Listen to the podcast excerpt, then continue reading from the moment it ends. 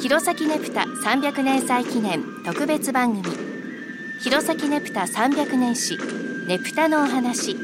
この番組では平成31年出版の弘前ネプタ本編纂委員会委員長で民族研究家の成田聡さんにお話を伺っていきます。成田さんよろしくお願いします。よろしくお願いします。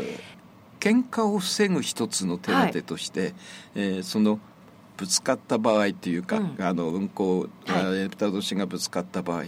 ぶつからなければひょっとすると喧嘩にならないかなということがありますね。うんはいええ、で警察では、えー、一つの手立てを考えます。はい、初めてその、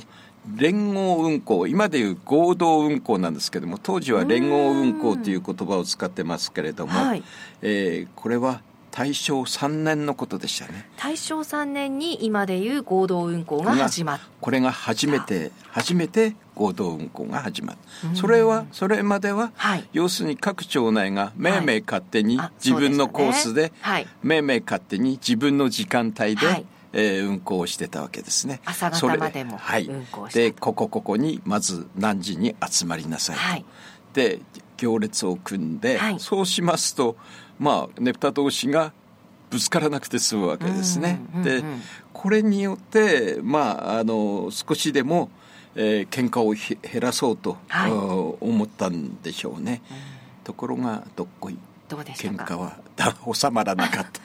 やっぱり行動運行スタイルにしても喧嘩は収まらず。多分その後、はい、喧嘩にみんな出るんですね そういうのが弘前の喧嘩ねぷた、はい、ねぷた喧嘩だったわけですね、はい、ただこれをやって連合運行をやっていいことが一つありました、ね、何ですか？えー、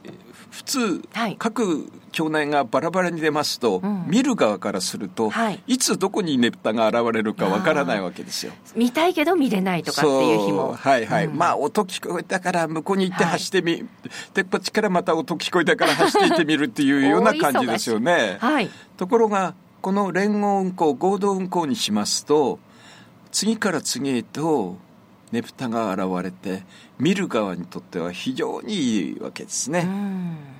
えー、この、うん、合同運行が、うん、後々やはりあの例えば観光的な要素からすると、はい、これは欠かせないものになっていく、その始まりが、えー、大正3年だったということですね。歴史の中でじゃあその大正3年というのも覚えておけばい。いかもしれないですね、はい。はい、ネプタの歴史いろいろと振り返っていますが、はい、ネプタの灯籠には変化ってあったんですか？当時、まあ戦後間もなくまで、えー、ねぷたの照明っていうのはろうそくだったんですけれども、はい、えー、ろうそくは当然電球よりは暗いわけですね、うん、でもう暗いねぷたが多かった、うんで使用する絵の具の色もなんか暗かったみたいでまあ本当に暗いねぷたが。こうでも周りも暗かったんで、はいうん、なんとか見れたと思いますね。そっか今と違って街灯があるわけでもなく真っ暗な中での運行だから、まあこれ自体も多分風情があったと思いますね、うん、こういう真っ暗な中にこうゆらゆらとこう、はい、あの次々にねぷたの灯籠がで、えー、あの現れてくるっていうのはなかなかいいいい感じだったとも思われますね。ねでもろうそくを使ったねぷたのまた良さというのもありますしね。多分当時は。ですから今の運行で、うん、まあろうそくねぷたを復元したねぷたを運行している団体さんもありますよね。はい、なかなかあのちょっと見づらいですね。うん、あれはもう暗がりに行くとあれは入ると思いますね。今はやっぱり通り自体が明るさがあるので、はい。はい、ちょっと見えづらいかなと。これはあの後々まで、そのく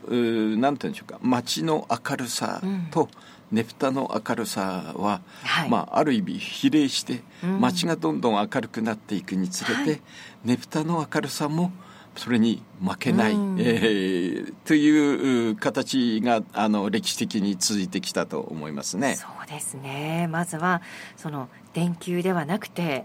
はい、ろうそくから、はい、それでは今日はここまでです。成田さんありがとうございました。どうも失礼しました